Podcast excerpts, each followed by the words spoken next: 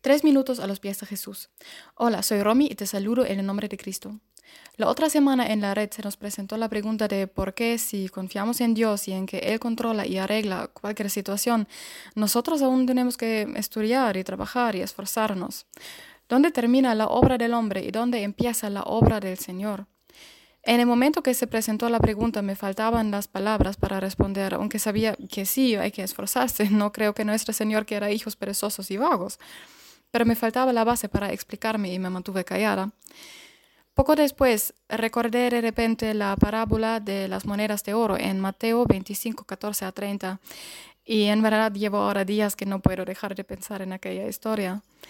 En esa parábola hay un hombre quien, al salir de viaje, da a sus siervos monedas de oro en la cantidad que cree él que corresponda a las capacidades de cada uno de los siervos. A uno le da cinco mil, a otro dos mil y al tercero solo un mil.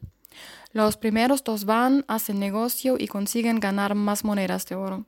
Cuando regresa su señor, hacen cuentas y el señor está muy contento con esos dos, diciendo que han sido muy buenos y fieles siervos. Pero luego viene el tercero y también con él hace la cuenta del Señor. Versículo 24 a 30 dice, Después llegó el que había recibido solo mil monedas.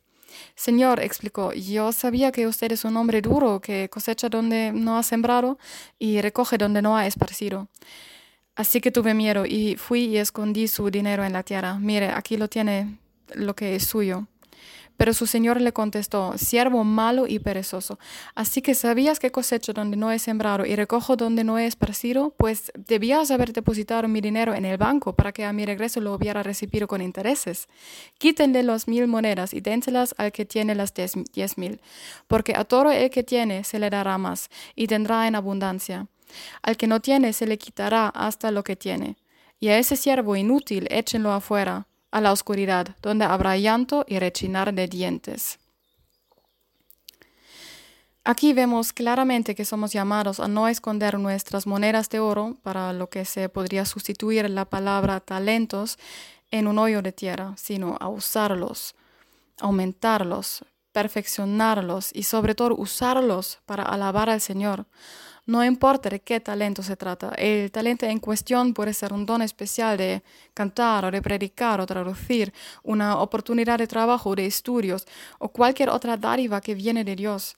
No creo que Dios quiera que estemos pasivamente esperando a que todo se nos caiga a nuestros pies, sino quiere que vengamos nosotros a los pies de Cristo y presentemos en toda humildad lo que hemos hecho con sus dádivas, que honrémoslos desarrollándolos y haciendo nuestra parte del pacto y confiando que el Señor dará el resto.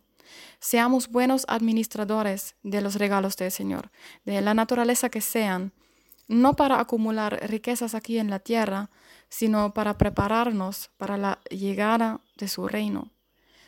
¿Qué piensas tú de eso? Si nos quieres dejar tu testimonio, opinión o contarnos de tus, tus talentos, lo puedes hacer en iglesialatina.com. Que el Señor te bendiga grandemente.